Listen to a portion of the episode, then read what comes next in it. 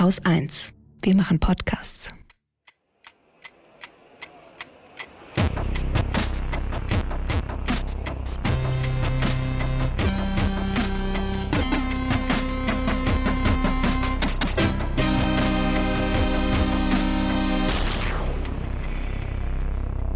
Willkommen zur Wochendämmerung vom 29. Oktober 2021 mit Belarus, Polen, Impfungen, England, Elefanten, Elektromagnetismus, oh, Gazprom, Indien, den Pandora Papers in der Türkei, dreimal Deutschland, Schamjaft zum Sudan, dem Börsenticker, einer guten Nachricht Katrin Rönecke. und Holger Klein. Yep.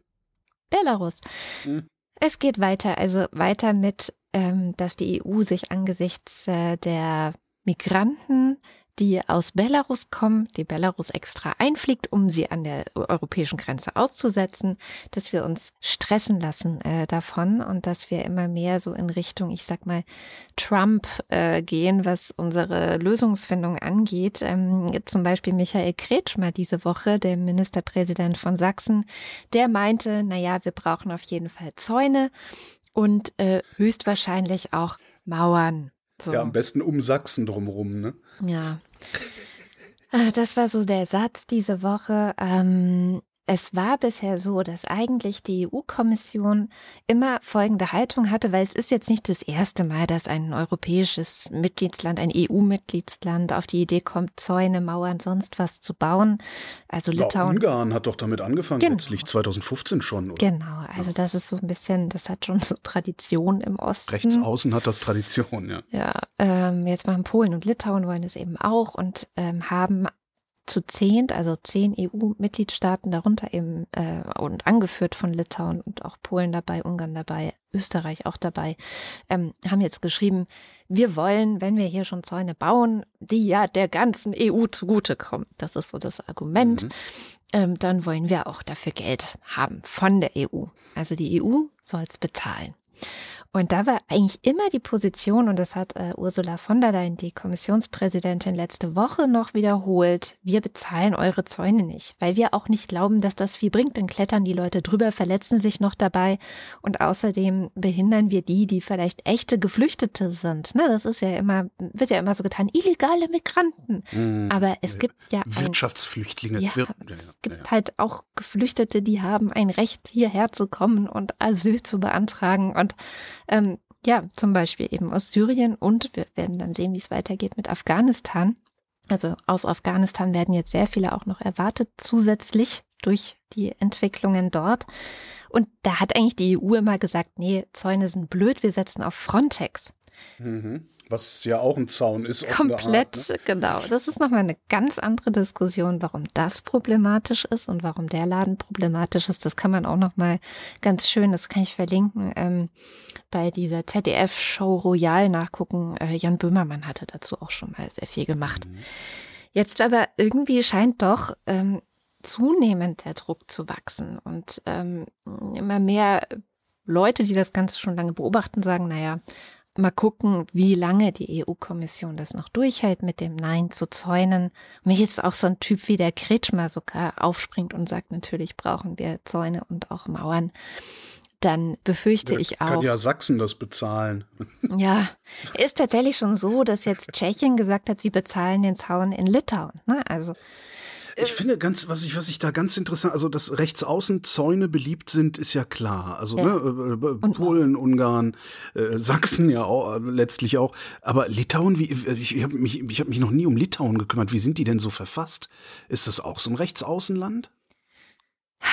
Das weiß ich jetzt ehrlich gesagt nicht. Eigentlich hatte ich immer die baltischen Staaten als sehr Ja, ja, eben, demokratisch eben. stabil und so weiter. Äh, Man denkt immer so, das das, Gefühl. sind liberale Demokratien. Das ist doch. Äh, aber gut, das sind wir auch und das ist eigentlich die CDU auch. Und schau dir den Kretschmer an und das könnte genauso gut auch ein Seehofer sein. Das könnten viele andere auch in dieser Ja, Partei willst aber sein. doch jetzt nicht sagen, dass, sie, dass das also ausgerechnet Sachsen ist jetzt nicht unbedingt das liberale Bundesland hier in der Bundesrepublik Das meine ich nicht, aber die CDU steht für eine gewisse Liberalität und Konservatismus. Also sie sind schon rechts und es kann, es schließt sich ja nicht aus, dass man demokratisch stabil verfasst ist, aber halt sehr konservativ und deswegen für Zäune. So, Ich möchte Okay, einfach versuchen, da den Widerspruch so ein bisschen rauszunehmen. Jedenfalls, ähm, was passiert ist, dass immer weniger, ich sag mal, Empörung zu hören ist über sowas wie zum Beispiel Pushbacks in Polen Mhm. und ähm, wie eben mit der Migration auch dann eben an den Außengrenzen umgegangen wird. Ist ja nicht nur Polen, ist ja auch, wir kennen ja auch die Geschichten aus Griechenland. Die wollen auch eine große Mauer bauen. Die waren natürlich auch bei diesen zehn jetzt dabei. Eine Mauer äh, oder einen Zaun zwischen Griechenland und Türkei.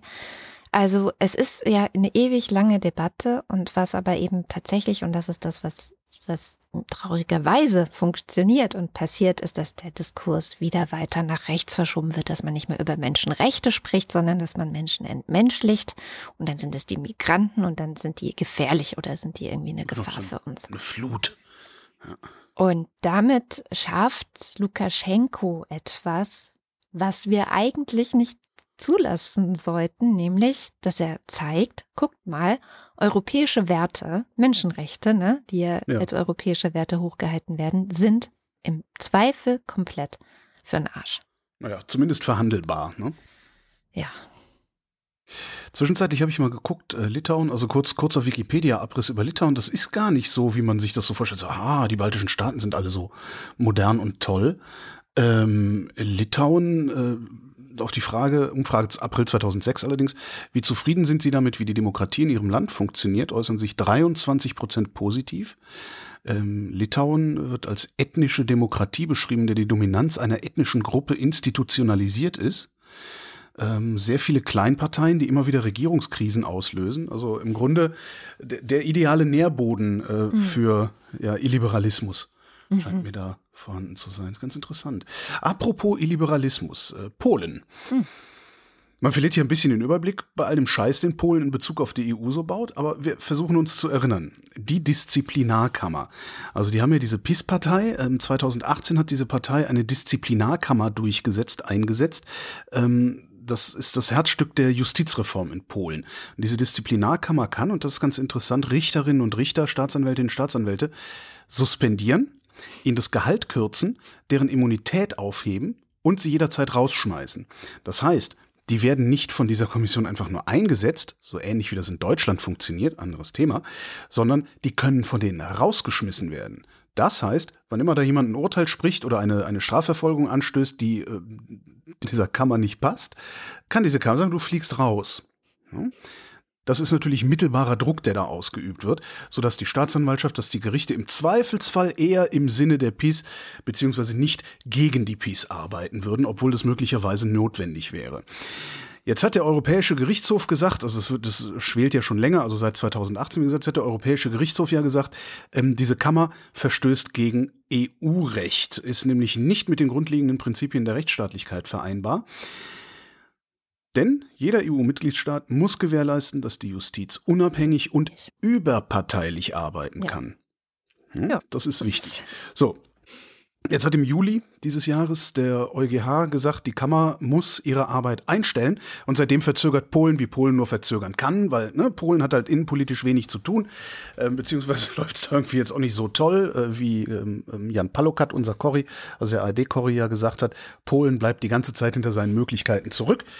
Ähm, also gucken sie nach außen, ne, machen ja alle ne, Außenpoli Außenpolitik. Äh, Kommen nachher noch zur Türkei. Scheppern, genau, äh, Großbritannien ja genauso. Ähm, außenpolitisch scheppern, weil es innenpolitisch irgendwie, weil sie dann nichts auf die Reihe kriegen. Jedenfalls verzögern sie und verzögern, verzögern. Darum hat der äh, EuGH jetzt ein Zwangsgeld verhängt und zwar soll Polen eine Million Euro pro Tag zahlen, an dem dieses EuGH-Urteil nicht umgesetzt wird. Das hört sich viel an, das ist natürlich überhaupt nichts im Vergleich zu den über 30 Milliarden, die Polen aus dem Corona-Fonds kriegen sollte.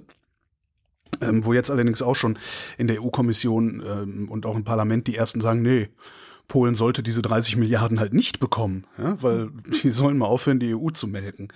Äh, Polen weigert sich zu zahlen, hat auch bisher noch nicht gezahlt, faselt was von Erpressung äh, Ja, ja. und dass der EuGH die polnische Verfassung verachten würde, also dieses ganze Nationalistengelaber.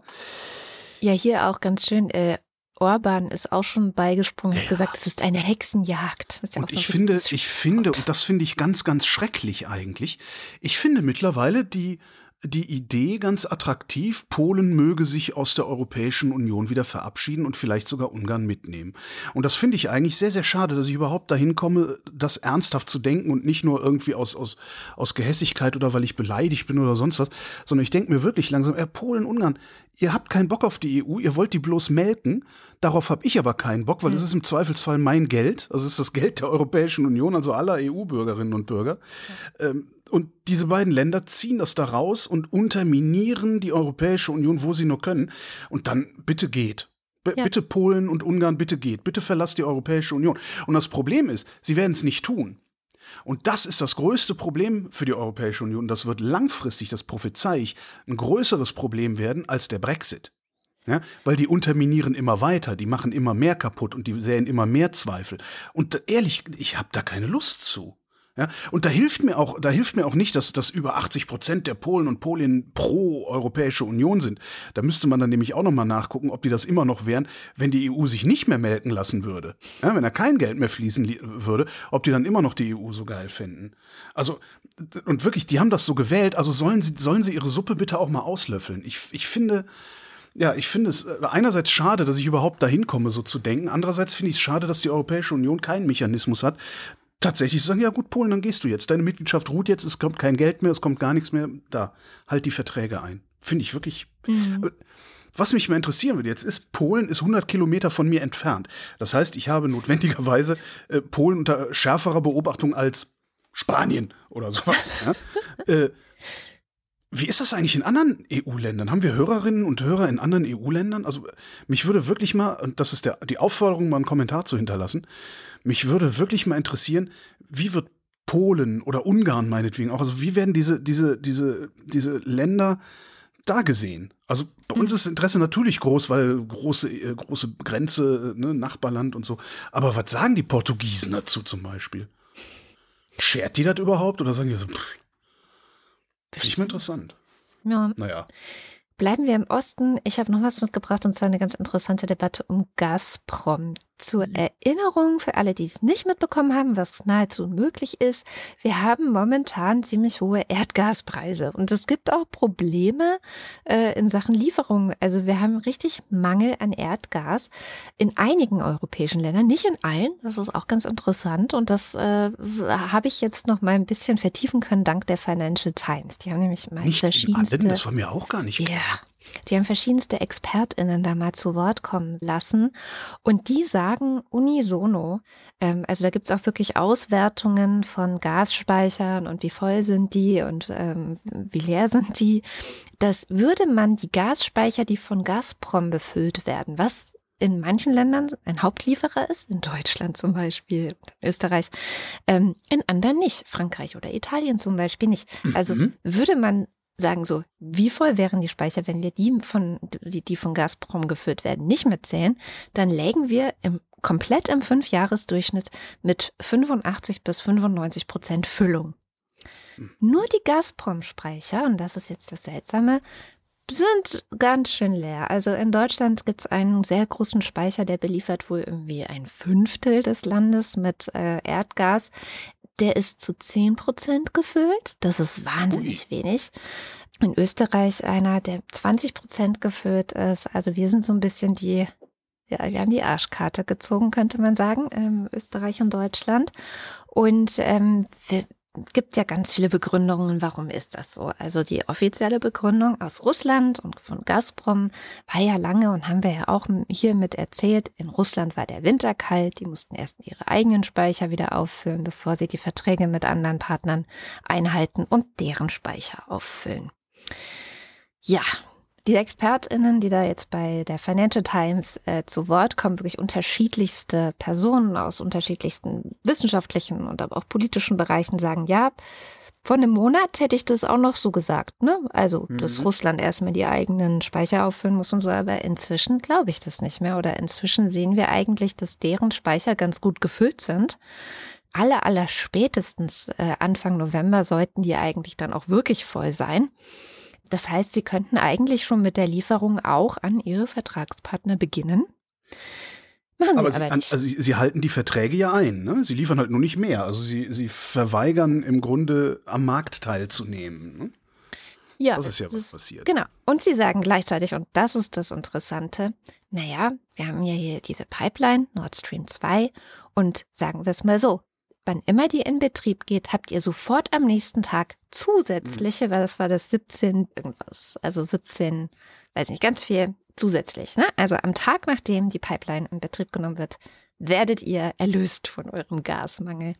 Und da werde ich, werden auch die ExpertInnen der Financial Times hellhörig, weil das heißt ja, es geht prinzipiell, Mhm. ähm, wir könnten das machen, aber wir knüpfen es an Bedingungen. Was ja Mhm. gleichzeitig auch auf politischer Ebene abgestritten wird, dass das irgendwas damit zu tun hätte und dass es jetzt absichtlich knapp gehalten würde und so. Aber mehr und mehr sieht es ganz danach aus, als ob es wirklich ähm, ja, äh, ein politisches Druckmittel ist, was jetzt auch eingesetzt wird, insbesondere gegen Deutschland, damit diese Pipeline endlich in Betrieb genommen wird. Warum wird die nicht in Betrieb genommen? ist auch nochmal eine interessante Frage, weil der Betrieb, so wie er bisher geplant ist, eventuell gegen europäisches Recht verstößt. Äh, europäisches Recht besagt wohl, dass derjenige, der die Pipeline betreibt, nicht der gleiche sein darf, der das Gas dadurch. Ja, aber ist doch auch nicht. Das eine ist doch Gazprom und das andere ist Promgas. Ah, ja, genau. Und äh, deswegen prüft die Bundesnetzagentur das Ganze nämlich auch noch so lange. Ähm, bis Januar wird äh, erwartet, wird da keine Entscheidung getroffen werden können. Im November sollen, wie gesagt, die eigenen Speicher Russlands ja aufgefüllt sein. Das heißt, ähm, wir werden dann wahrscheinlich in den kommenden Wochen sehen, ob wir gerade erpresst werden oder nicht. Also ich würde mal schwer davon ausgehen, dass wir gerade erpresst werden. Aber ich finde das auch so schlimm nicht, weil das haben wir halt auch nicht besser verdient. ne? Das finde ich ja immer so Ich- das Schöne ja. daran. Also irgendwie, so wir tun immer so, äh, boah, äh, also äh, ich will hier noch nicht mal ansatzweise Partei für dieses Putin-Russland ergreifen. Ja, ich finde das ganz, ganz furchtbar, was da ist. Und jeder, jeder, ne, also nicht, dass es, aber dieses, oh, der Putin ist voll böse und voll gemein zu uns. Wir tun halt immer so, als wären wir irgendwie die Waisenknaben hier, äh, sind wir aber nicht. Ja? Wir Also das, von daher finde ich das auch immer, immer mal ganz gut, habe ich gleich auch noch eine Geschichte, finde ich das immer mal ganz gut, wenn wir äh, implizit oder explizit auch mal eins auf die Mütze kriegen. Aber erstmal Brexit. ja. Jetzt, äh, wir hatten ja gehört, wie, äh, Lkw-Fahrermangel, ne? Mhm. Ähm, weil die haben halt die ganzen Polen rausgeschmissen, äh, um das mal zuzuspitzen, also die ganzen Osteuropäer rausgeschmissen, ähm, weil sie ja Take-Back-Control machen wollten. Ähm, darüber sind denen dann einige zigtausend Lkw-Fahrer verloren gegangen. Ähm, durch, den, durch die Corona-Krise sind dann auch noch ein paar Lkw-Fahrer verloren gegangen, die gesagt haben, was weiß ich, ich, ich mache das nicht mehr oder so. Jedenfalls irgendwas zwischen, zwischen 50 und 100.000 Lkw-Fahrer fehlen. Sie bekommen allerdings jetzt langsam den Mangel an Lkw-Fahrern in den Griff weil der Markt regelt. Ja? Die Löhne, also wie man es halt auch erwarten würde, ja, die Löhne für Lkw-Fahrer steigen. Und wenn die Nachfrage steigt, also eine Lohnsteigerung ist eine Nachfragesteigerung, steigt halt auch das Angebot an Arbeitskräften, an Lkw-Fahrern. Das heißt, da äh, wird das Problem langsam aber sicher ein bisschen abgeschwächt. Dafür werden jetzt die Busfahrer knapp. Weil nämlich die Busfahrer steigen, die satteln jetzt nur die um. Hälfte von den Lkw-Fahrern verdienen und auch große, schwere Karren fahren können und die steigen jetzt alle in die LKWs um. Jetzt könnte man sagen, also ich habe heute auch wieder ein paar schöne Arbeitshypothesen dabei. Jetzt könnte man sagen, e- eventuell, wenn das so weitergeht, hätten ganz, ganz am Ende, ähm, jetzt, das ist langfristig höchstens, die Brexiteers vielleicht sogar tatsächlich das Glück, dass diese Lüge von höhere Löhne für alle, haben sie ja versprochen, ne? dass das vielleicht doch keine Lüge war. ja, weil sich das hochschaukelt. Und dann ist vielleicht sogar wirklich die versprochene Kohle für den National Health Service drin. Mhm. Ja, könnte ja sein. Ähm, und weil ich eben sagte, dass äh, wenn du innenpolitisch nichts auf die Reihe kriegst, also so wie Boris Johnson, der innenpolitisch nichts auf die Reihe kriegt, ähm, klapperst halt außenpolitisch, gibt es mal wieder Stress um das Nordirland-Protokoll im äh, Brexit-Abkommen. Ähm, da haben die Briten jetzt mal wieder angekündigt, dass sie jetzt äh, garantiert und ganz bestimmt Artikel 16 ziehen werden. Artikel 16 erlaubt es ähm, UK oder der EU einseitig äh, im Falle, ich zitiere, ernster wirtschaftlicher, sozialer oder ökologischer Schwierigkeiten Teile dieses Nordirland-Protokolls auszusetzen. Das Nordirland-Protokoll ist diejenige Regelung, die sagt, äh, wir haben zwischen Nordirland und dem freien Irland keine richtige Grenze, also eine grüne Grenze. Dafür machen wir aber Zollkontrollen sozusagen im Kanal, also sozusagen zwischen den beiden Inseln, die da sind, also Irland und äh, Großbritannien. So. Mhm. So, da äh, tösen sie jetzt rum und tönen rum und sagen, wir ziehen Artikel 16, weil alles ganz schlimm, weil es gibt nämlich äh, ernste wirtschaftliche Schwierigkeiten in Nordirland. Wenn du jetzt nach Nordirland guckst, gibt es da gar keine ernsten wirtschaftlichen Schwierigkeiten. In Nordirland gibt es Benzin an den Tankstellen, da sind die Supermarktregale voll. Und die Firmen, die in Nordirland ähm, zum Beispiel Würstchen herstellen, exportieren fröhlich weiter nach UK. Da gab es einen ganz schönen Hintergrund, Deutschlandfunk-Hintergrund diese Woche. Den können wir mal verlinken. Das sind so 20 Minuten, die auch nochmal einigermaßen aufschlussreich sind. Und das ist halt wirklich, also Boris Johnson, diese, diese gesamte Regierung da in, in Großbritannien, behauptet halt, Nordirland hätte ein Problem Mhm. Das können sie gut behaupten, weil äh, die DUP, also die Unionistenpartei, das sind die, die unbedingt besetzt bleiben wollen von den Briten, mhm. ähm, die fordern und fordern und fordern, ja, dass äh, äh Nordirland nicht behandelt werden soll wie ein äh, Aussätziger oder wie ein Anhängsel oder weiß der Geier was. Äh, und ja, da geht dann halt Johnson hin und tut so, als gäbe es in Nordirland ein Problem und darum müsste UK als gesamtes das Vereinigte Königreich von äh, Großbritannien und Nordirland äh, müsse dann diesen Artikel 16 ziehen. Und dazu hat dann Leo Varadkar, der ähm, ehemalige Ministerpräsident des, der Republik Irland, äh, gesagt, der wird dann auch zitiert in diesem ähm, Hintergrund, der hat gesagt, man darf mit Großbritannien keine Verträge machen. Ja. Das und das, festgestellt hier, ne? das haben wir auch schon mal gesagt. Ja, ja, aber das, weißt du, ob das jetzt irgendwie so ein Feldwald- und Wiesen-Podcaster aus Berlin-Tempelhof in den Äther blökt, ja? ja? Oder ob das ein hochrangiger Politiker aus, aus der Republik Irland sagt. Ich weiß, das ist dann auch nochmal ein Unterschied. Also denken tun das alle schon lange, ja. ja. Aber das dann in, als, als offizielles, der ist ja immer noch Politiker, das als offizielles Statement, macht mal lieber keine Verträge mit Großbritannien. Ihr könnt nämlich nicht sicher sein, ob die sich daran halten. Eben. Das finde ich schon ein starkes Ding. Tja, der Leo wird schon wissen, was er da macht. Ne? Bleiben wir in Großbritannien. Und zwar kommt eine kleine Studie, die gerade in The Lancet veröffentlicht wurde, aus Großbritannien äh, oder aus britischen Haushalten. Es geht um Covid-19 und es geht um die Frage, ob geimpfte Personen eigentlich ungeimpfte Personen oder überhaupt andere anstecken können, wenn sie sich nochmal infizieren. Also es ja. ist ja, wir haben ja, inzwischen sprechen wir auch in Deutschland viel über die Impfdurchbrüche. Es gibt viele. Ja, aber ist das, ist das nicht, ich dachte, die wäre längst beantwortet, die Frage. Du verblüffst mich heute. Nee, so klar war es noch nicht. Also oh. es gab so diese Hypothese, die kam aus den USA, die kam auch von, von Daten aus den USA, wo man ähm, eine große, wie heißt das, Viruslast gefunden hat bei denen. Und mhm. da haben uns HörerInnen auch darauf hingewiesen, und das stimmt auch, dass die Viruslast, also in der PCR nachgewiesene Viruslast, nicht unbedingt Aufschluss darüber geben kann, ob ein Mensch auch wirklich ansteckend ist. Mhm. Weil es kann halt sein, also das sind dann Viruspartikel, die die PCR findet, ne? also Virus-DNA findet sie und sagt hier, da, Virus-DNA habe ich gefunden, ist also eine Infektion. Ähm, dann gibt es, gibt es noch diese, ähm, diesen CT-Wert, der eben sagt, so bist du infektiös oder nicht, oder der einen Aufschluss darüber geben kann unter Umständen. Aber so ganz genau weiß man es eben doch nicht, ob mhm. diese Viruspartikel, die man gefunden hat, nicht vielleicht doch schon ausgeschaltet worden sind vom Immunsystem und man eigentlich nicht ansteckend ist, aber trotzdem Viruslast hat. So ähm, habe ich das jetzt mal mit meinem Laienwissen versucht zu erklären. Ich werde bestimmt ganz ordentlich aufs Maul kriegen nach der Sendung. Naja. Ähm, da ist Virengelöte drin im, im Ausatmen, aber keiner weiß, ob das Virengelöte überhaupt was drauf. Ja, so. genau. Im Zweifel ist es einfach nur Dschungelgelöt.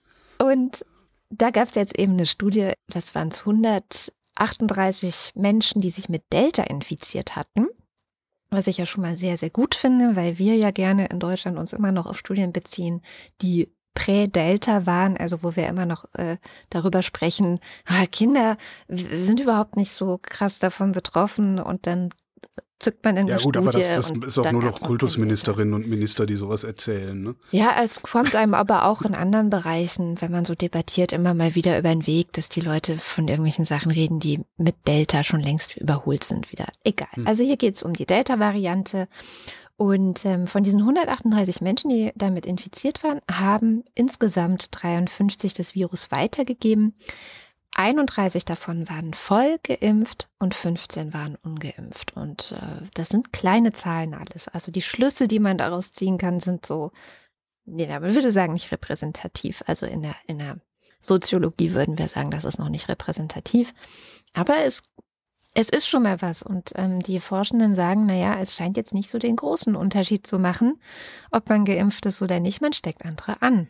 Mhm. Ähm, die Wahrscheinlichkeit allerdings, sich bei einem Haushaltsmitglied anzustecken, da spielt es doch wieder eine Rolle, ob man geimpft ist oder nicht. Also wenn man selbst geimpft ist, ist die Wahrscheinlichkeit bei 25 Prozent und wenn man selbst ungeimpft ist, bei 38 Prozent. Also es lohnt sich immer noch sehr selbst geimpft zu sein, weil die Wahrscheinlichkeit, sich bei anderen anzustecken, ist trotzdem geringer. Aber die Wahrscheinlichkeit, wenn man schon erkrankt ist, was wie gesagt auch mit Impfungen passieren kann. Dann andere im eigenen Haushalt, was ja auch ähm, die größte Rolle anscheinend immer noch spielt bei den Übertragungen, zumindest bei denen, bei denen wir irgendwas nachvollziehen können. Ähm, da ist es dann nicht mehr so der große Unterschied, ob die, die es weitergeben, geimpft sind oder nicht. Und das ist insofern wichtig. Also in Großbritannien ist die Debatte jetzt auch schon, und ich denke, wir werden die auch noch mal führen müssen Lasst uns noch mal über nicht virologische Maßnahmen sprechen, ja? Nee, das ist ja jetzt vorbei. Also wir werden keine Lockdowns mehr kriegen, wir werden keine Schließungen mehr kriegen, wir werden keinen Fernunterricht mehr kriegen und die Politik hat beschlossen, dass Ende März 2022 die Pandemie vorbei ist. Das ja, ist ja. wirklich, das hat schon was Religiöses, ne? Absolut. also, da habe ich echt die Ohren angelegt die Woche. Aber das ist ja auch wieder der Nicht neu. Und es ist nicht neu. Es ist ja immer, das Wunschdenken prägt die Corona-Politik sehr, sehr stark. Es ist leider Wir so. hätten mal eine Impfpflicht machen sollen. Wir hätten einfach ja. mal sagen sollen, vor einem Jahr, sobald ein Impfstoff da ist, gibt es Impfpflicht. Stellt euch drauf ein, heult halt ja. rum, ihr heult ja sowieso rum. Ich fand auch ganz schön. Das, das, dann wäre das Ding jetzt durch, ne? Diese Woche, der, der Lanz, Markus Lanz, hat ja auch manchmal so eine etwas lindnersche Haltung. Ja, klar, der hat ja auch Geld der meinte dann so, ja, aber Jens Spahn hat doch gesagt, wenn wir allen ein Impfangebot gemacht haben, dann ist die Pandemie vorbei und das ist doch jetzt so. Und dann saß da die Virologin Vera Schröder, dankenswerterweise, die gesagt hat, nee, nee, Moment. Das, wir haben noch nicht allen Menschen ein Impfangebot gemacht. Was ist denn mit den Kindern unter zwölf? Und dann hat er kurz nachdenken müssen und zugeben müssen, ja, okay, stimmt es ist ja noch gar nicht vorbei. Ja. Und die werden gerne und oft vergessen. Und bei denen sieht es auch, also in Berlin gerade ganz schlimm aus, weil ja hier Sandra Scheres, unsere Bildungssenatorin, immer noch, ich warte auf den Tag, wann ist sie endlich weg? Ey, wir haben ja, doch gerade gewählt. Doch nicht, du glaubst doch nicht, dass die durch irgendwas Kompetenteres ersetzt wird. Ich hoffe. Jedenfalls, ähm, die hat ja die Maskenpflicht abgeschafft vor den Herbstferien. Jetzt war eine Woche lang wieder Schule nach den Herbstferien und bam, sind wir bei den, also bei den beiden Altersgruppen zwischen 5 und 14, also die, die da auch wirklich von betroffen sind, gehen die Zahlen wieder krass nach oben. 250 oder so ist die Inzidenz bei denen dies betrifft. Ja. Indien. Ähm, wir, haben, wir stehen ja kurz vor der COP26, also im Klimagipfel in Glasgow. Äh, startet am 31. geht bis zum 12. November. Und Indien hat im Vorfeld gesagt, sie hätten gerne Geld von den Industrienationen, weil die nämlich in der Vergangenheit so viel CO2 in der Atmosphäre abgeladen haben. Mhm. Was daran einigermaßen frech ist, ist, dass sie sich im Grunde weigern, ein Klimaziel zu verfolgen. Also selbst China hat gesagt, wir wollen bis 2060 klimaneutral sein. Indien hat noch gar nichts gesagt. Mhm. Solange ihnen nicht zugesagt wird, dass sie dieses Geld auch bekommen. Und dieses Geld soll kommen aus einem Fonds, in den die größten Dreckschleudern einzahlen und aus dem die Opferländer dann kompensiert werden. Pikant daran ist, Indien ist die drittgrößte Dreckschleuder weltweit. Ja, eben.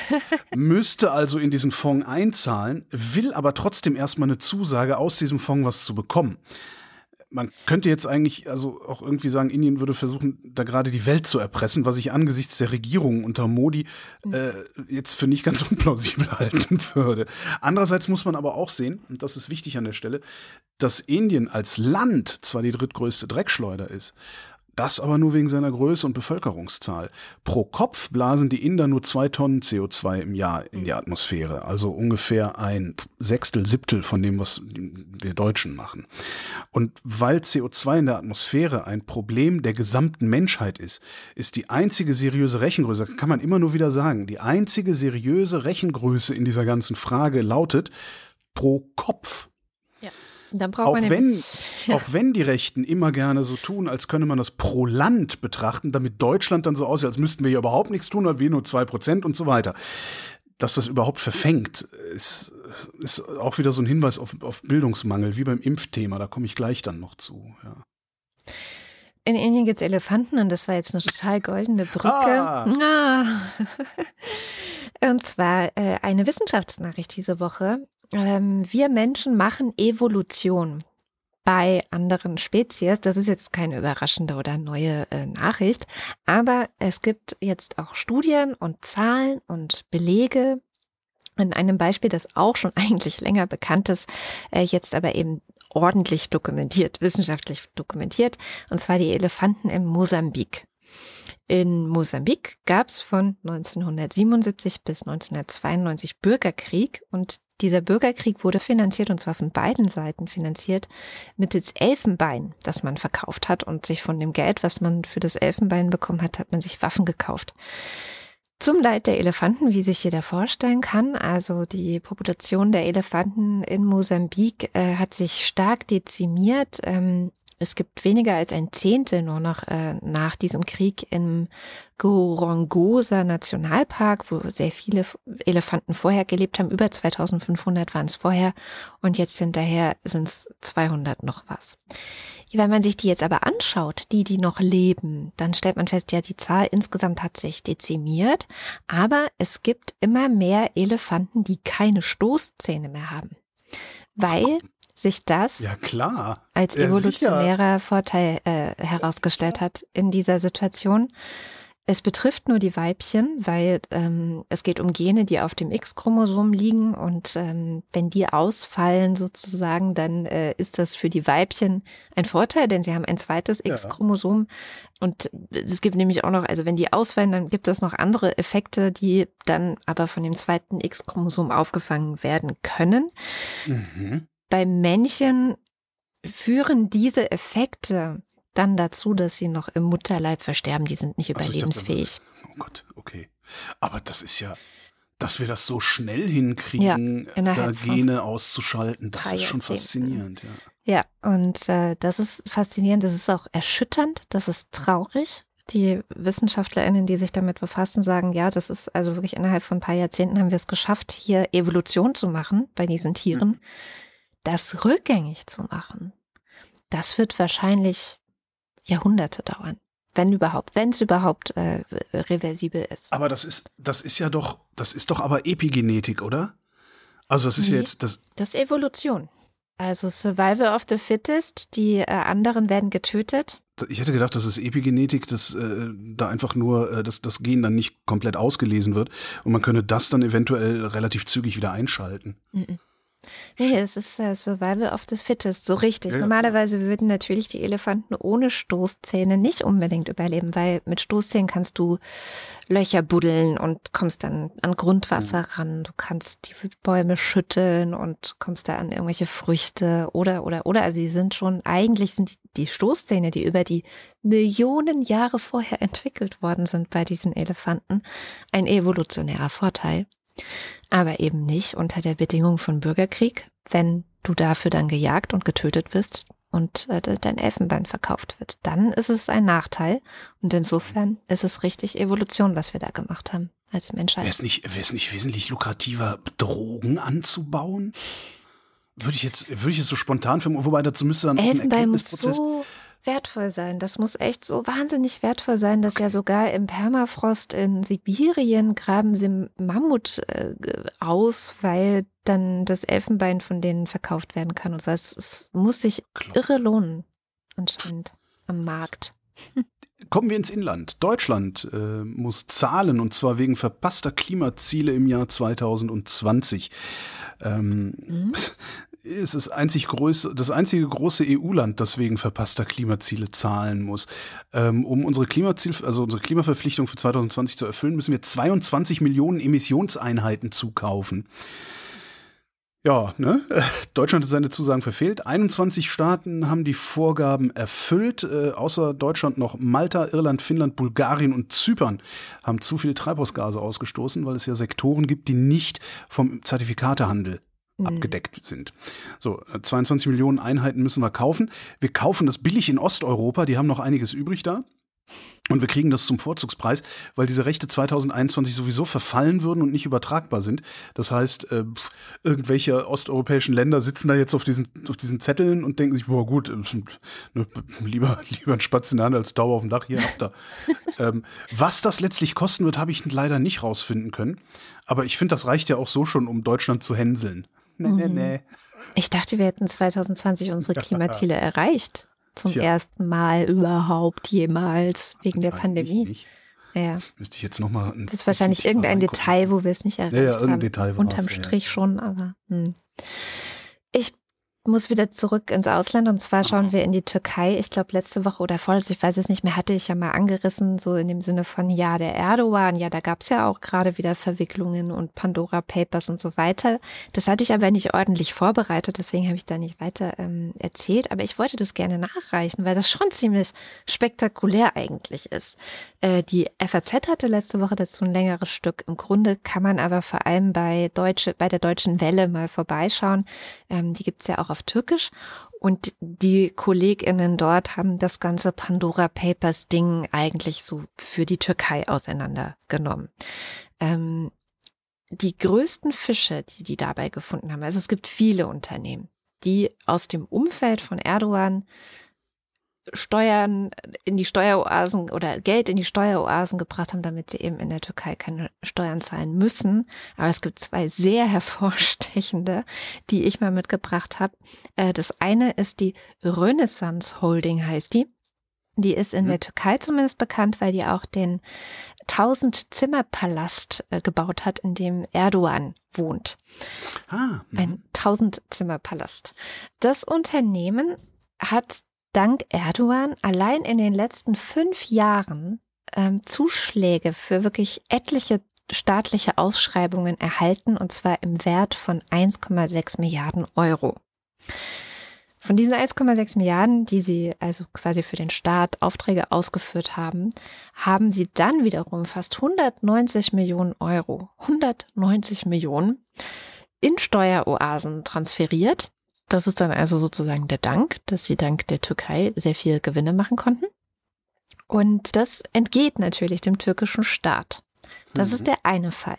Der andere ist noch spektakulärer. Eine weitere Holding, Cengiz heißen die, ist auch so ein Ausschreibungsgewinner dank Erdogan. Die haben ähm, Zuschläge von insgesamt 40 Milliarden Euro bekommen 40 Milliarden hm. von der Regierung. Und die werden sogar von der Weltbank in einer Liste aufgeführt, die es gibt. Äh, wer sind denn die größten Unternehmen oder die größten Gewinner weltweit, äh, die staatliche oder öffentliche Ausschreibungen gewonnen haben? Und da sind sie unter den Top 3. Und wem gehören die? Erdogans äh, Sohn, Erdogans Schwiegersohn? Nee, ganz so ist es dann Erdogans doch Bruder? nicht. Nee, nee, so krass sind die Verwicklungen dann doch noch nicht. Also das wäre ja, das wäre. Schwibsch, Schwibschwager. nee, in dem Fall jetzt nicht. Aber hier ist es insbesondere deswegen brisant, weil nicht nur haben auch die natürlich etliche Millionen dann wieder äh, in Steueroasen gebracht und ähm, dann ein Muster, was wir auch schon kennen, in London überteuerte Immobilien gekauft, sondern sie haben auch mit Krediten, die sie wiederum auch vom Staat bekommen haben, von staatlichen Banken, mhm. die größte Mediengruppe im Land gekauft. Das Geld zahlen sie einfach nicht zurück, auch nicht ja, zum Stichtag. Ahne, wohin das führt, ja. Hm. Kaufen lieber noch mehr Immobilien im Ausland, kriegen aber natürlich keinen Ärger dafür, weil die Medien, die zu dieser Mediengruppe gehören, nicht mehr mhm. kritisch über die türkische Regierung berichten. So. Und dann, das ist auch ganz interessant, um das ganze Bild jetzt noch zu komplettieren, gibt es eigentlich in der Türkei ein Gesetz, dass Unternehmen, die Geld in Steueroasen bringen, dieses Geld zu 30 Prozent in der Türkei versteuern müssten. Mhm. Zu 30, also 30 Prozent des Kapitals oder mit 30 Prozent das gesamte Kapital? Dieses Geld, was sie darüber bringen, muss zu 30 Prozent, also 30 Prozent okay. davon sind Steuern. Okay. Und dieses Gesetz gibt es eigentlich seit 2006, das ist 15 Jahre alt. Aber bisher musste noch keines der Unternehmen irgendwas bezahlen, weil dafür müsste der Staat die Liste der Länder, die überhaupt in der Türkei als Steueroasen gelten, freigeben. Und das macht Erdogan einfach nicht. Die gibt es nicht, die Liste. Deswegen muss keiner was bezahlen, obwohl es dieses Gesetz gibt. Und ähm, da kann man sich jetzt fragen, warum das so ist. Genau.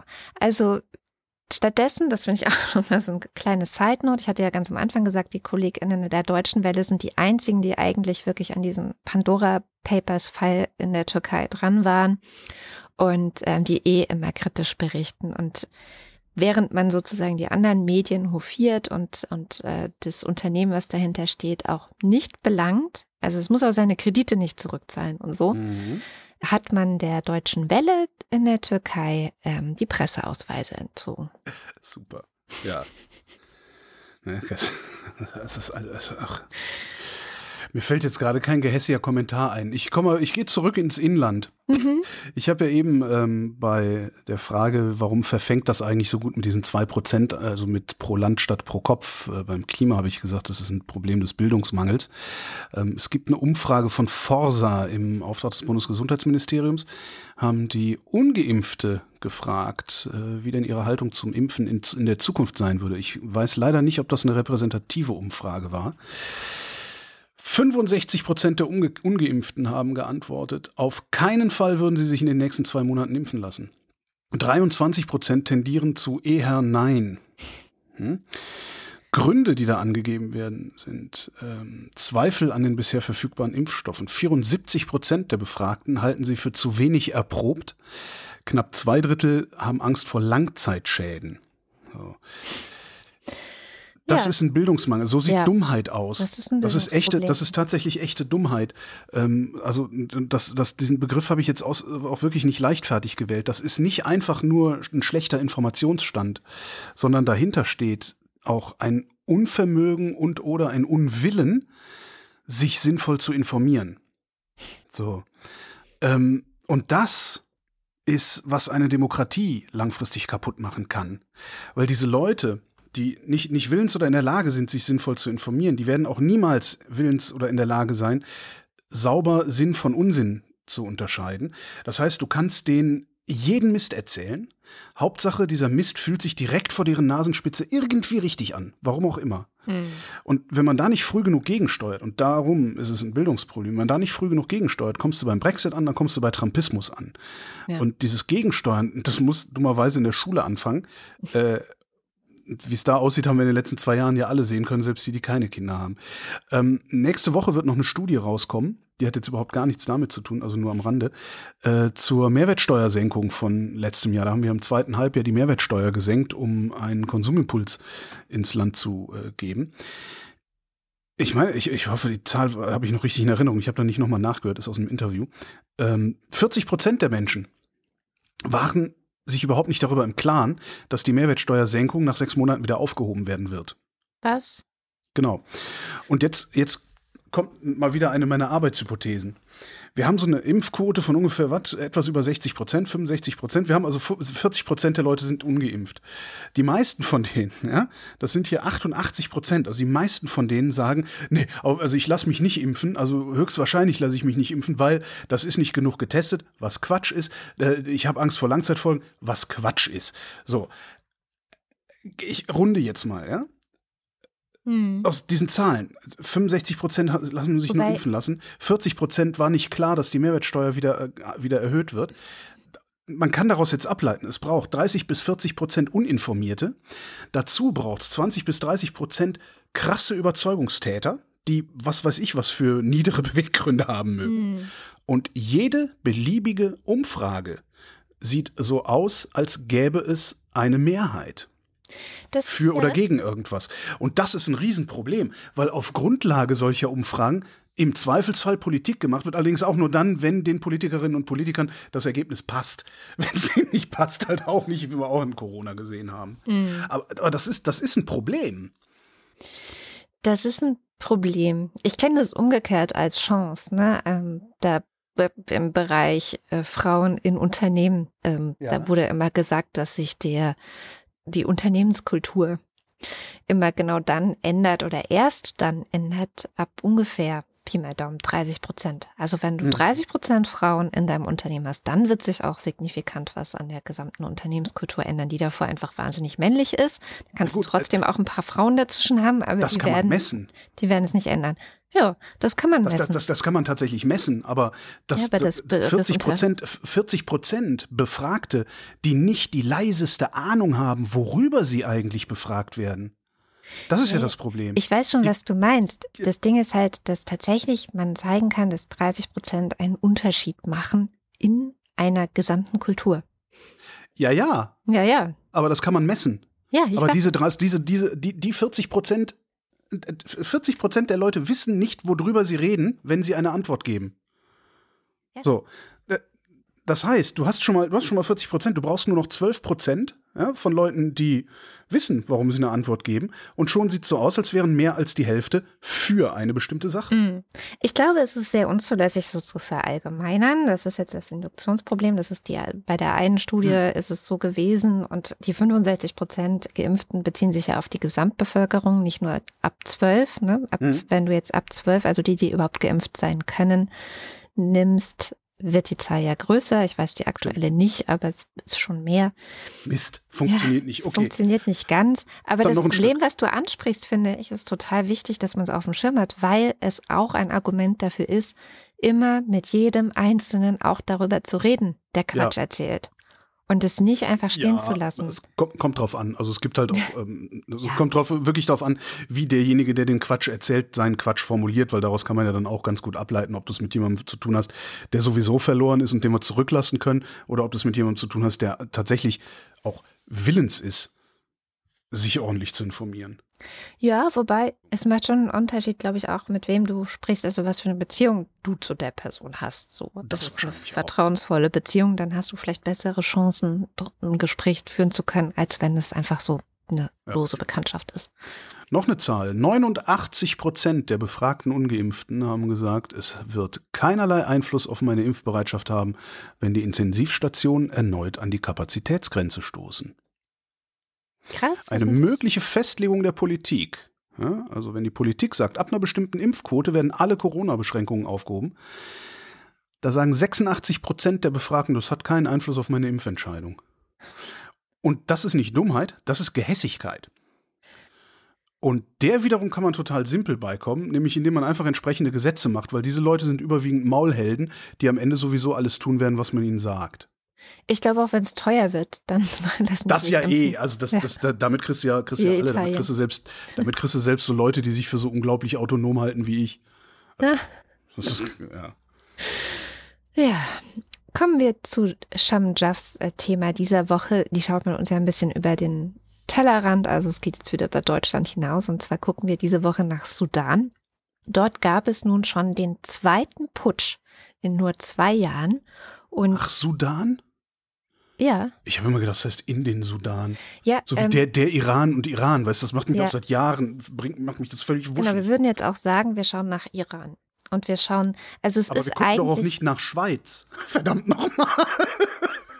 das stimmt, das ist ein guter Einwand. Das macht mich wirklich seit Jahren, ich bestimmt seit 20 Jahren, macht mich das alles komplett wuschig. Und wer mir das mal erklären und auseinandernehmen kann, bitte in die Kommentare, danke. Gut, jedenfalls schauen wir da mal hin. Es gibt Ui. den nach Sudan. Entschuldigung. Ist einfach also eine neue Sprachregelung, die sich aber auch wirklich erst sehr langsam durchsetzt, muss man zu deiner ähm, Verteidigung sagen. Genau, Und ich bin ja auch nicht mehr der Jüngste. Das außerdem. Jedenfalls gab es da jetzt den zweiten Putsch innerhalb von zwei Jahren. Und wer da jetzt eventuell an die Macht kommen wird und warum das wichtig ist, das erzählt uns am besten die Scham selbst. Ja, wir haben in den letzten zwei Jahren, wenn wir von Sudan geredet haben, einen einzigen Namen immer und immer wieder gehört, wenn überhaupt einen Namen. Aber wir haben den Namen von Abdullah Hamdouk gehört. Hamdouk war bisher an der Spitze der Übergangsregierung in Sudan gewesen, war also Premierminister von Sudan und ist jetzt der Mann, der von Militär abgesetzt worden ist. Hamduk war aber nicht alleine an der Spitze dieser Übergangsregierung. Der andere Name, den wir eher weniger oft gehört haben, aber genauso wichtig ist für den Sudan, ist der General Abdel Fattah al-Burhan. Er war nämlich die zweite Führungsperson an der Spitze dieser Übergangsregierung und hat nun das aufgehoben, für was Menschen in Sudan vor zwei Jahren eigentlich auf die Straße gegangen sind, nämlich das zivile Mitspracherecht an der Regierung des Landes. Nun hat General Burhan einen Ausnahmezustand verhängt, das Internet ist im Land weitgehend blockiert und es gibt viele besorgte Stimmen, die sich ernsthafte Sorgen machen, dass es zu einer noch gewaltvolleren Übernahme kommen wird, denn momentan sind nach UN-Angaben ungefähr sieben Menschen gestorben, manche sagen sogar elf, und es gibt mehr als 150 Verletzte. Es gibt aber auch Widerstand gegen naja, gegen das, was passiert ist. Sehr viel sogar. GegnerInnen des Putsches haben in der Hauptstadt Straßensperren errichtet. Man sieht überall auf den Timelines in den sozialen Plattformen, wenn man den Leuten folgt, die darüber berichten, ähm, wie viele Menschen sich trauen, auf die Straßen zu gehen.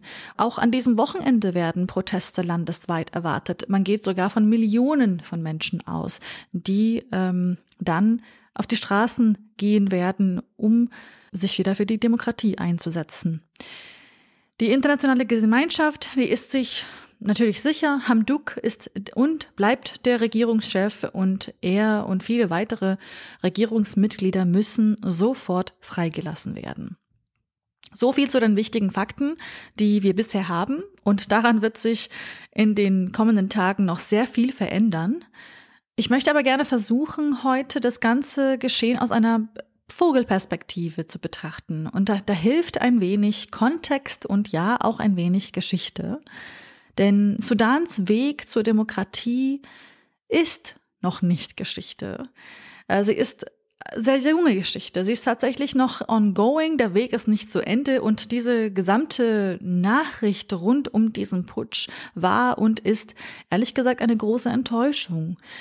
Man hatte ja bereits äh, 64 und 85 versucht, in Sudan das Militär aus der Regierung zu kicken, leider vergebens. Und das letzte Mal war 2019. Ich weiß nicht, ob ihr euch an die blauen Profilbilder auf den sozialen Plattformen erinnert. Es hatten ja viele UserInnen weltweit damals zum Zeichen ihrer Solidarität eingestellt. Und zu Recht auch, denn das, was dort in Sudan passiert ist, das war geschichtsträchtig. Mehr als 100 Menschen sind damals gestorben. Die Proteste waren riesig. Und ich war so froh, dass ähm, Sudan in genau diesem Moment international seine Bühne bekam. Der Mut vieler Menschen, an dem Status quo was zu ändern, auch wenn sie wussten, sie könnten dafür vielleicht mit ihrem Leben bestraft werden. Genau dieser Mut hat ja auch etwas Großartiges bewirkt, denn der Diktator ähm, Omar al-Bashir ist zurückgetreten und das Militär auch.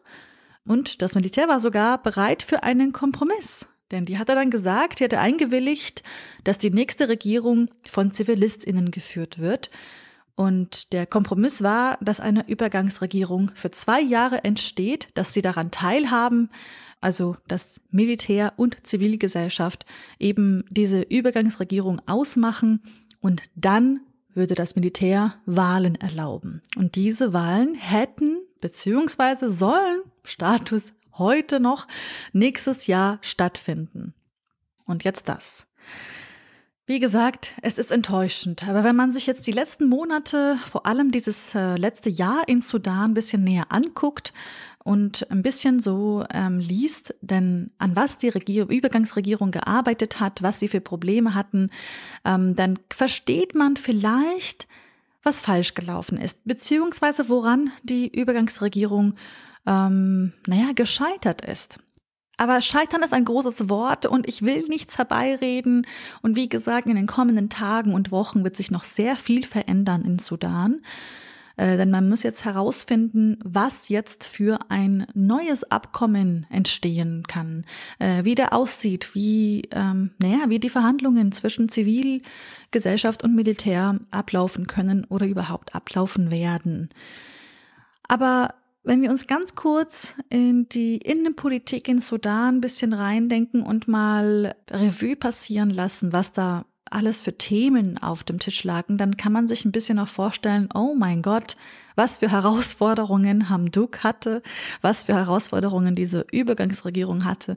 Das äh, war natürlich klar, dass, ähm, ja, dass, dass man eben Probleme haben wird. Aber viele hatten natürlich ähm, 2019 die Hoffnung, dass man diese Probleme auch lösen kann, dass man sie bewältigen kann.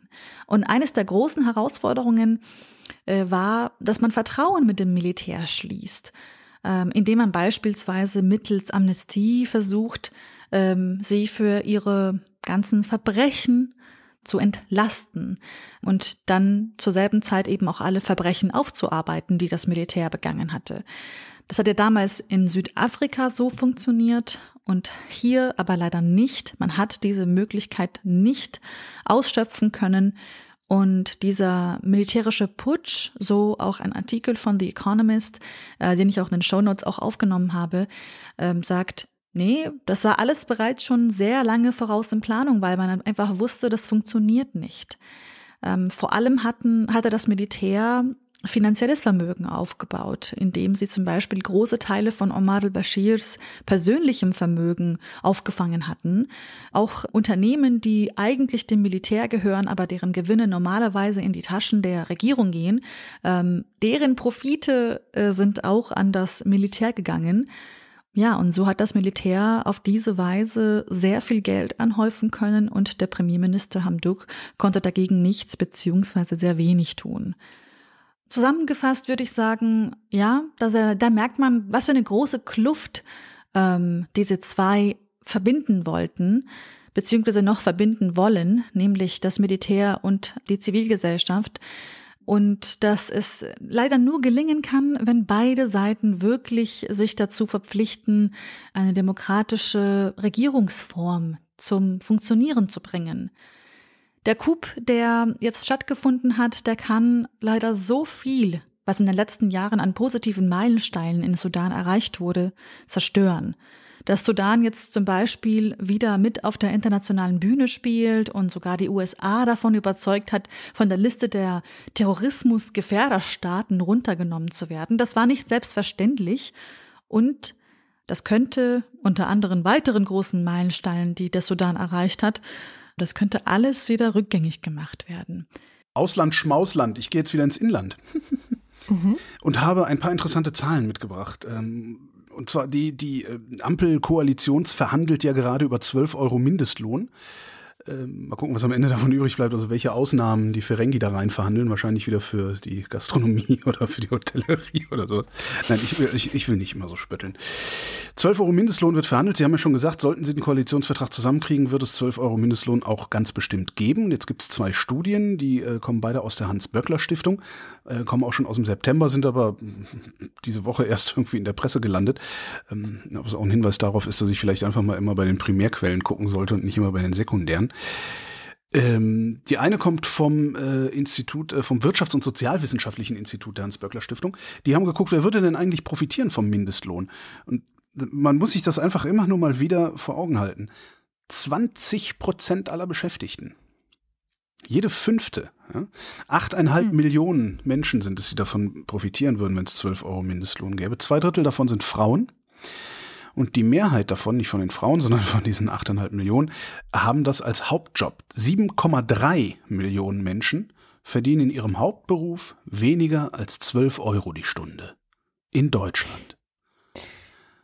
Das ist schon, ich finde das eine echte Schande, ehrlich gesagt. Ja. Noch eine Studie. Äh, vom Institut für Makroökonomie und Konjunkturforschung, auch von der Hans-Böckler-Stiftung. Die haben geguckt, ähm, was für Auswirkungen 12 Euro Mindestlohn auf Produktivität und Gesamtwirtschaft hat. Und die errechnen einen Anstieg der Produktivität um circa 1 Prozent, äh, gesamtwirtschaftliche Produktion um anderthalb Prozent und, Achtung, Mehreinnahmen des Staates von circa 20 Milliarden Euro. Weil, ne, da gibt's ein bisschen mehr Lohnsteuer, äh, wenn du mehr Kohle in der Tasche hast, gibst du mehr aus, da gibt's dann mehr Mehrwertsteuer, äh, also so eine kleine Steuerkaskade, die da hinten dran hängen hast. Ähm, und sie sehen halt praktisch keine negativen Auswirkungen auf Beschäftigung. Ja. Aber, ja, hätte jeder fünfte, jede fünfte, jeder und ja, jede fünfte krass. hat weniger als ja. 12 Euro brutto die Stunde. Das ist krass. Das ist schon irgendwie, ne? Also das sind, das sind in, in, in Monatseinkommen sind das so ungefähr 1500 netto. Also knapp 1500 netto, 1400 irgendwas grob gerechnet, wie, wie immer, wenn ich rechne. Hm.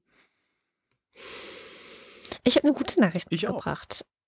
Die kommt diese Woche aus dem Bereich Datenschutz und zwar geht es um die Schufa. Das kann doch, das kann doch keine gute Nachricht sein. Genau, die Schufa, das ist diese Auskunftei, die über uns ja alle möglichen Daten sammelt, Mhm. insbesondere in Bezug auf unsere angenommene Bonität. Und daraus ermittelt sie dann so einen Score und den teilt sie mit allen möglichen anderen. Zum Beispiel, wenn ich einen Kredit aufnehmen will, dann äh, wird geguckt, wie ist mein Score. Oder manchmal muss man auch eine Schufa-Auskunft vorlegen, wenn man sich äh, zum Beispiel um eine Wohnung bewirbt. Das ist also nicht ganz unerheblich, dieser Die- Score. Die fragen sogar nach. Ich weiß noch, ich habe mal eine, eine Waschmaschine bestellt. Nee, einen Kühlschrank bestellt bei Neckermann damals ähm, und konnte ihn auf Rechnung bestellen. Dann bin ich, ich nicht mal einen Kilometer weitergezogen, aber in, einer, in einen anderen Stadtteil, äh, habe eine. Waschmaschine bestellt und musste Vorkasse leisten. Ja, gut, das ist aber, glaube ich, nicht der Schu Schufa anzulasten, sondern Doch. der Postleitzahl. Das ist die Schufa ist das Ähm, schuld.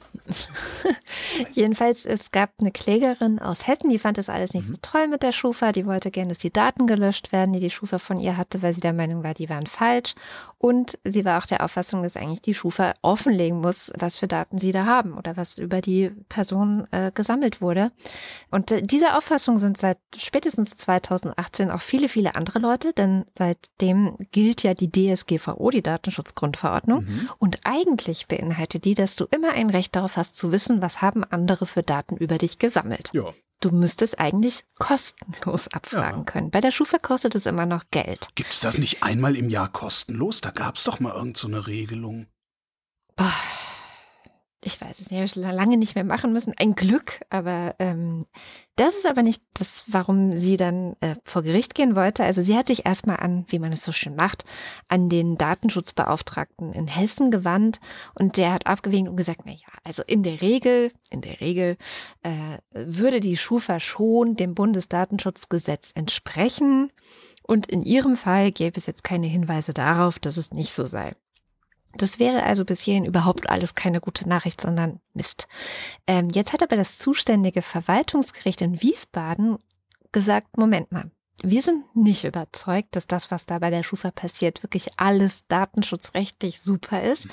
Wir haben nämlich Grund zu glauben, dass die Schufa gegen die DSGVO verstößt, indem sie nämlich ähm, eventuell, das ist jetzt das, was der EuGH klären muss, der Europäische Gerichtshof, ja, die bringen das jetzt nämlich vor den Europäischen Gerichtshof, endlich, äh, weil das eigentlich was ist, was, seit, wie gesagt, seit 2018 diskutiert wird, weil die DSGVO ausschließt in Artikel 22, dass, dass Entscheidungen über Betroffene getroffen werden, die auf automatisiert, äh, automatisierte Verarbeitung. Oho. Das darf nicht sein.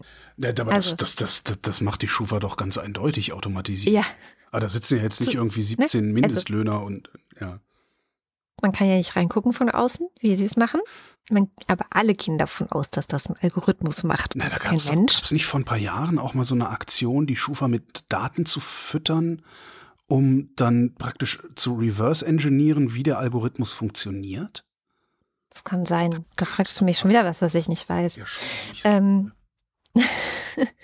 und äh, das, wenn das so wäre, dann, also das muss jetzt halt der Europäische Gerichtshof klären. Das wird auch wieder Jahre dauern und so weiter. Aber ich finde das eine wahnsinnig gute Nachricht, weil das ja tatsächlich auch etwas ist, was niemand von uns wollen kann. Da hat Frank Schirmacher schon, als er noch lebte, vor zehn Jahren oder so ein Buch drüber geschrieben, dass das eine der großen Dystopien Mhm. der Zeit ist, dass irgendwelche Algorithmen automatisiert Daten über dich sammeln und dann kriegst du so einen Score. Ne? So, Naja, sie stellen funktioniert ja. Mutmaßungen über dich an aufgrund von unvollständigen Informationen. Das ist relativ schwierig. Und dass darauf dann Entscheidungen basieren, wie die Kreditvergabe oder Wohnung oder sowas, das darf nicht sein. Ja. Ist ja auch mal eine gute Nachricht, dass wir überhaupt so ein Gesetz haben. Das stimmt es wurde viel geschimpft über die DSGVO, aber äh, damals schon habe hab ich aus den USA ja ganz oft gehört, ihr könnt so froh sein, dass ihr das habt. Das ist, Das so ist schon super, krass. Also Vor. Vorurteile sind ja hilfreich, aber automatisierte Ja. Vorurteile aus einer Maschine finde ich auch Ja. sehr, sehr gefährlich. Ja. Ja. Ja, ja, ja, ja. Genau. Also Ähm, das wird jetzt geprüft und drücken wir mal die Daumen, dass es dann hoffentlich auch ein Ende hat. Open Schufa hieß das Projekt, ist auch mittlerweile fast vier Jahre alt. Ähm, da ging es darum, äh, bei der Schufa deine Daten abzufragen und diese Daten dann zu spenden, um dann rauszufinden, wie der Schufa-Algorithmus funktioniert. Ich tue einen Link in die Show Notes zum Nachlesen hm. nochmal. So, ich habe auch eine gute Nachricht mitgebracht, beziehungsweise habe ich eine schöne Nachricht mitgebracht. Die Sonne hat einen sehr starken Ausbruch erlebt, zuletzt, also vor ein paar Tagen. Ähm, und zwar gerichtet in Richtung Erde. Das heißt, es gibt sehr viel elektromagnetische Strahlung, die sich in Richtung Erde bewegt. Und das wird dazu führen, dass wir in der Nacht von heute auf morgen und von morgen auf übermorgen Polarlichter in der Bundesrepublik Deutschland sehen können. Nein, wirklich? Ja, und zwar ähm, am besten in der Nacht von Freitag auf Samstag, weil ja. da der Himmel am klarsten sein wird, voraussichtlich. Ich, Wie viel Uhr? Wie viel Uhr? Naja, wenn es dunkel ist. Ne? Geil. Ich, ähm, ich habe ja nicht viele äh, Dinge auf meiner, was ich ja. unbedingt in meinem Leben mal erlebt haben will, Liste, aber Polarlichter ja. stehen da drauf. Das wäre geil, das einfach heute mal schnell zu erleben. Das wäre, stimmt, das wäre ganz nett. Ähm, ich tue ein paar Links in die, in die Show Notes, unter anderem zur Polarlichtvorhersage und zum Astrowetter. Ähm, Astrowetter ist ein Service vom Kachelmann, ist die hässlichste Webseite aller Zeiten, sieht aus wie Windows 95. Aber. Pass auf, du kriegst so einen Shitstorm. Ja, dann soll er mich halt Shitstorm, ich weiß, wo der wohnt. Ähm, dann, ähm, aber du kriegst da wirklich eine Vorhersage darüber, wie bedeckt der Himmel ist. Also und, und zwar nicht nur, ob er bedeckt ist oder nicht bedeckt, sondern wie bedeckt er ist. Also ob es sich lohnt, rauszugehen, ob es sich vielleicht auch lohnt, 50 Kilometer zu fahren oder sowas, äh, um eine Wolkenlücke oder so zu sehen. Aber ja, heute Nacht und morgen Nacht ist die Chance groß, Polarlichter aus der Bundesrepublik zu sehen. Und damit kommen wir zum Börsenticker. Montag. Tesla treibt Wall Street Rekordrallye an. Dienstag. Wall Street bleibt auf Rekordkurs. Mittwoch. Die Euphorie legt sich. Donnerstag. US-Börsen im Aufwind. Freitag. Wird der Euro zur Gefahr für den DAX? Hoffen wir es nicht. Ne? Ja. Kommen wir lieber mal. Bauerntheater, Börsenticker. Kommen wir lieber mal zum Faktencheck. Heute wieder mit Nando Hülferscheid. Hallo Nando. Ja, hallo. Wie sieht's aus? Du hattest zwei Stunden Zeit, das ist nicht viel. Wir hatten viele Themen. Hast du noch was finden können, was falsch war oder was du gerne ergänzen würdest? Ja, viele interessante Themen. Machen wir es mal der Reihe nach, so wie immer. Ich fange an ähm, mit dem Thema Grenzen, EU-Grenzen, Flüchtlinge. Und zwar hatte Holger da eingeworfen, als ihr über Belarus gesprochen habt. Ungarn hat doch 2015 mit den Mauern und Zäunen angefangen. Also ne, ging auf Kretschmers Äußerungen zurück kürzlich dieses Thema. Und äh, da habe ich nur mal kurz geschaut. Das ist ähm, korrekt. Ungarn hatte damals einen Zaun zu an der Grenze zu Serbien gebaut. Deswegen lag Holger da an der Stelle ganz richtig. Und ähm, dann hattet ihr, ihr hattet so gesagt, äh, es gäbe ja immer dieses äh, Gerede, ja, das sind ja, die, das sind ja alles keine Flüchtlinge und so, ja, die dür dürften ja eigentlich alle gar nicht hier sein. Und das ist natürlich ähm, gar nichts von, euch, was ich da überprüfen möchte. Aber, um es kurz zu machen, ich habe geguckt in die Zahlen des äh, Bundesamtes für Migration und Flüchtlinge, ja, von, von diesem Jahr. Also es gibt da, die aktuellen Zahlen gehen bis 30.09.2021. Da wurde über in 113.000 Fällen wurden da Asylanträge, wurde über Asylanträge entschieden. Davon sind mit irgendeinem Ergebnis, das Schutz gewährt wurde, da gibt es ja verschiedene Formen von der Anerkennung der Asylberechtigung bis hin zu subsidiärem Schutz oder Abschiebe, Abschiebeverbot. Insgesamt davon wurde Schutz für Schutz entschieden in 40 Prozent der Fälle, abgelehnt wurde in 22 Prozent der Fälle. Und dann gibt's noch Verfahren mit sonstigem Ausgang. Das konnte ich so schnell nicht aufschlüsseln. Ich weiß nicht, ob es dann dabei darum geht, dass die nach Dublin 2 oder so woanders hätten mhm. einen Antrag stellen müssen oder so, dass man dann quasi das Verfahren woanders hinschiebt. Also es sind auch nochmal 40 Prozent. Aber es das heißt auf jeden Fall, wenn man jetzt mal Schutz und Ablehnung gegenüberstellt, das ist 40 versus 20 Prozent nur mal so, damit man auch mal eine Zahl hat zu diesem Thema und äh, nicht immer nur sich das äh, Gerede da anhören muss. Mhm. So, dann habt ihr gesprochen über die Inzidenz an Schulen, dass ja ähm, in Berlin die Maskenpflicht ähm, schon abgeschafft ist und man das eben ja auch in der Inzidenz sehen könnte. Und dann wollte ich nur mal als Vergleich schauen, zum Beispiel in NRW, da gibt es die Maskenpflicht an Schulen noch, die soll äh, Anfang November fallen.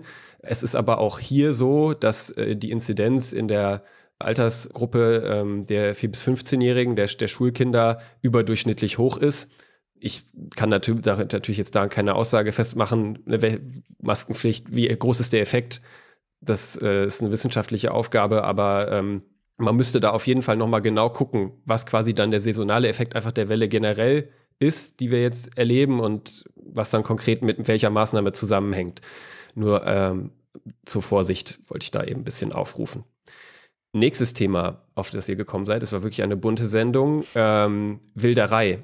Elfenbein, dass jetzt Elefanten häufiger ohne Stoßzähne geboren werden. Wahnsinn, hörte ich auch zum ersten Mal. Aber ihr hattet dann aufgeworfen, ja, lohnt sich denn nicht Drogenkriminalität mehr oder so? Warum machen das denn Leute? Ich habe jetzt ehrlich gesagt nicht den aktuellen Elfenbeinkurs so spontan rausfinden können, falls es sowas überhaupt gibt. Bestimmt. Ähm, aber ich habe beim WWF äh, was zum Thema Elfenbein gefunden und die hatten einmal die Zahl, dass 2014 und 2015 insgesamt vom EU-Zoll insgesamt mehr als 1200 Stoßzähne aufgegriffen worden sind. Ganz viel von dem Handel läuft ja auch über Asien ab. Das heißt, das ist sicherlich dann nur ein kleiner Ausschnitt des Ganzen. Und der Gesamtwert dieses illegalen Handels mit, mit Tierprodukten aus der Wildnis wird so auf bis zu 20 Milliarden pro Jahr geschätzt. Das ist dann nicht nur Elfenbein, aber er macht davon eben einen signifikanten Teil aus. Und der WWF meint, das sei dann der wenn man so davon sprechen will, der viertgrößte Verbrechenssektor hinter dem Handel mit Drogen. Da sind sie äh, gefälschten Produkten und Menschen leider auch. Krass, ja. Ja, ja, von, von einem äh, deprimierenden Thema zu einem leicht deprimierenden Thema. Hatten wir nicht eigentlich 2020 unsere Klimaziele erreicht? Jetzt äh, will die doofe EU, dass wir zahlen, weil wir es doch nicht gemacht haben. Habe ich auch erst gestutzt äh, und mal nachgeschaut. Naja, laut Umweltbundesamt ja, Deutschland hat 2020 sein Klimaziel erreicht. Ja, ah. Achtung, ah, aufgepasst. Ja, Deutschland hat sein eigenes Klimaziel im, aus dem Klimaschutzgesetz erreicht. Das ja dieses Jahr auch kassiert wurde. Und zwar waren hatten wir 8,7 Prozent weniger Emissionen als 2019. Äh, eine Ausnahme dann in der Aufschlüsselung, die das UBA da macht, ist der Gebäudesektor. Der hat die Ziele leicht verfehlt. Da geht es also um Wohnungen und so. Und die EU, die hat jetzt eben gestört, dass eben da EU-Ziele verfehlt worden sind. Mhm. Und die splitten das auch nochmal anders auf, weil es gibt ja den EU-Emissionshandel und dann musste man eben gucken, okay, was, was ist da drin, was nicht. Und für Sachen, die da nicht drin waren, hat Deutschland seine Ziele verfehlt. Verstehe. Ja. Hm. Dann habt ihr gesprochen über, ähm, ja, nochmal die Pandora Papers Enthüllung, diesmal mit Schwerpunkt Türkei. Da ist euch ein kleiner Fehler unterlaufen in der Darstellung erstmal der ja, Erkenntnisse da. Und zwar habt ihr da über die Cengiz Holding gesprochen, weil die hat 40 Milliarden insgesamt eingesammelt an Staatsaufträgen in der Türkei. Also ist enorm erfolgreich, kann man sagen. Und die taucht eben in diesen Papers auf. Und dann habt ihr gesagt, ja, und dann haben die noch äh, schön billige Kredite bekommen, Immobilien in London und dann auch noch türkische Medien gekauft. Also sehr umtriebig, aber da habt ihr zwei Sachen vermischt. Einmal gibt es diese Cengiz Holding, die so viele Aufträge bekommen hat, und dann gab es eine andere Holding, die ähm, Demirören Holding, die hat die Immobilien in London gekauft mit den Krediten und äh, dann äh, hält auch die Kontrolle da an den türkischen Medien. Ob das dann jetzt für die Aussage, die ihr eigentlich damit verbunden habt, so wichtig ist, weiß ich nicht. Ähm, Holger hatte auch noch eingeworfen, wem gehört denn diese Cengiz Holding äh, so? Also ist das Erdogans Bruder, Schwager oder so? Ich, wer die, wem die äh, Holding gehört, das ist wohl eher eine Frage für die Kollegen von NDR, WDR, SZ. Aber Vorsitzender dieser Holding ist wohl ein Herr Mehmet Cengiz und der äh, gilt als Verbündeter Erdogans und äh, auch schon des früheren Premierministers Binali Yildirim. Nee, ist schon wichtig, da nochmal den Unterschied zu machen, genau. Ja, sorry, da habe ich was und durcheinander ich gewürfelt. Kein Problem. Dafür bin ich ja da und ich habe noch einen Verbrauchertipp zum Thema Schufa. Holger hatte da richtigerweise eingeworfen. Gibt es das nicht einmal im Jahr kostenlos?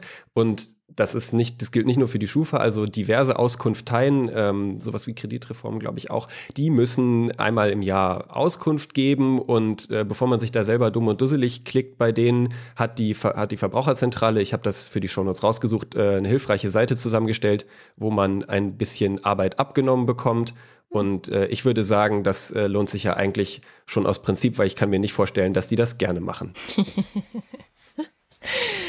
Sehr schön. Okay, vielen herzlichen Dank und ähm, bis zum nächsten Mal.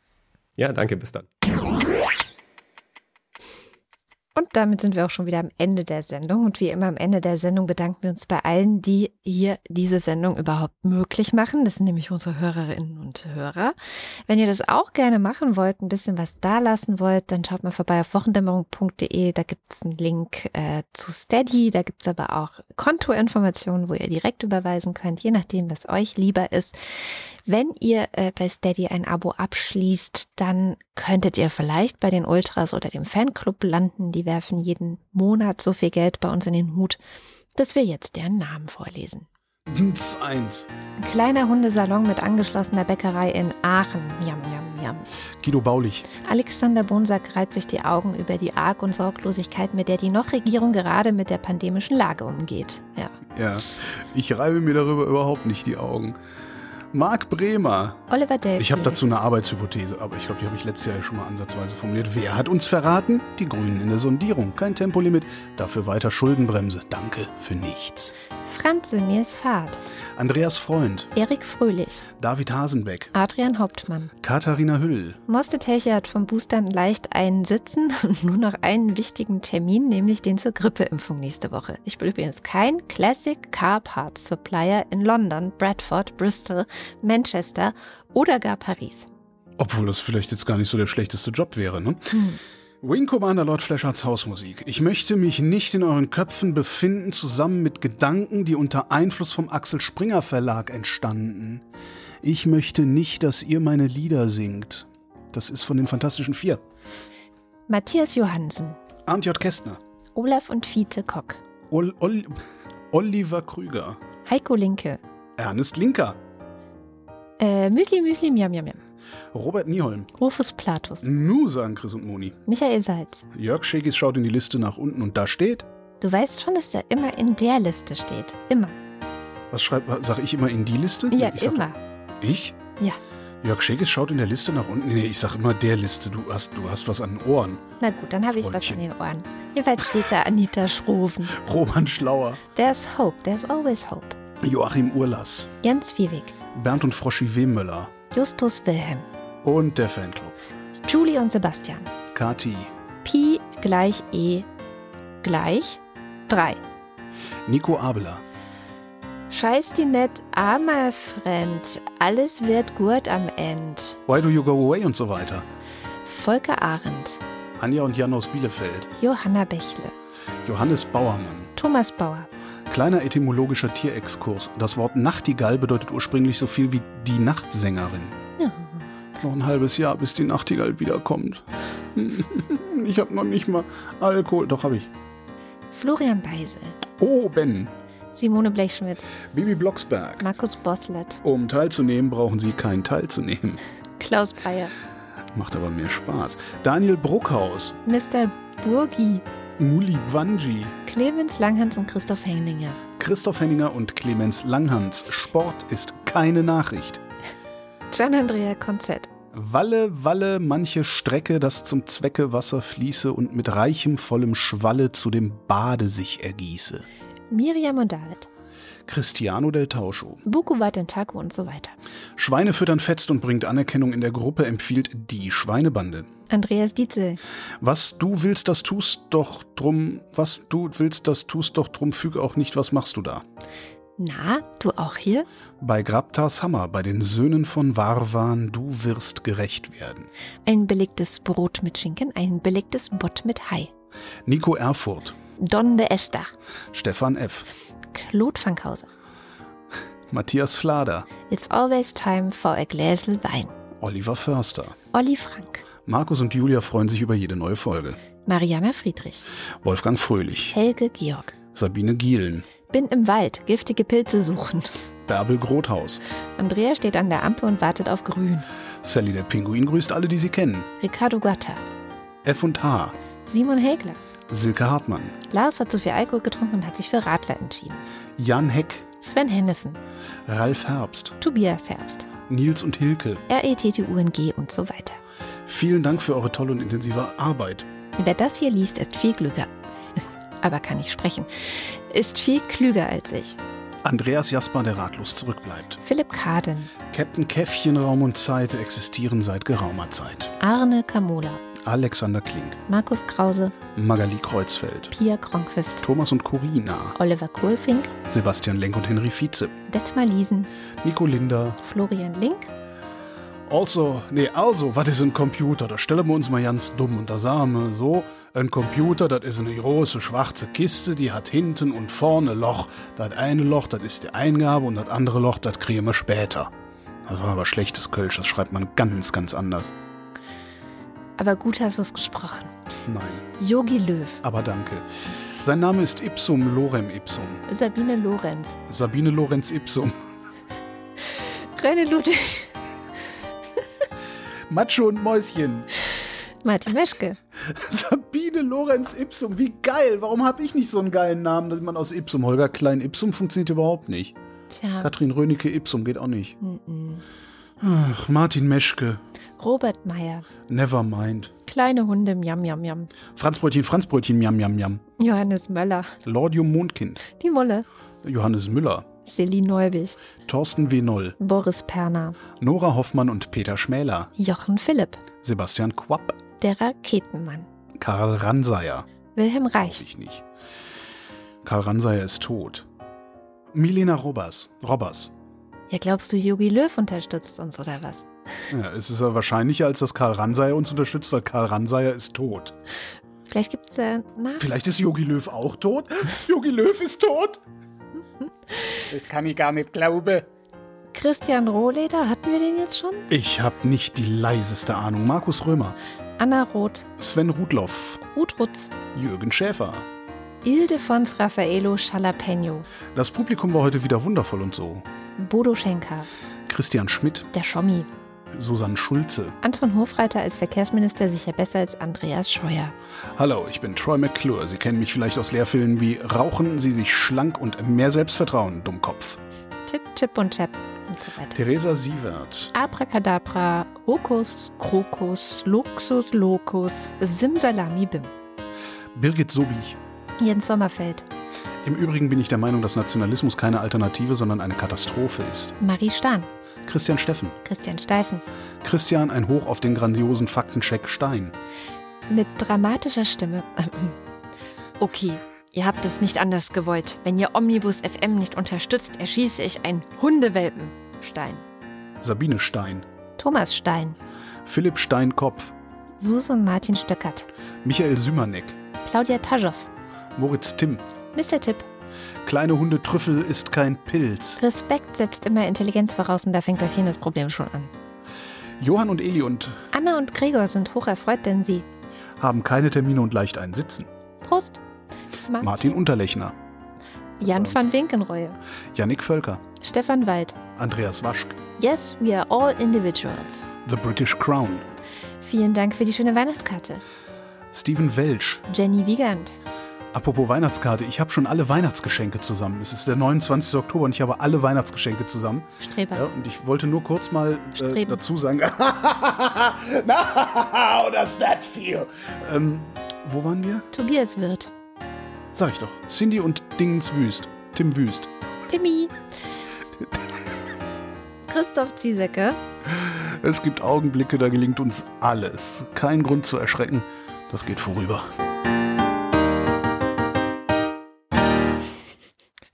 Danke für diese Erdung und vielen herzlichen Dank.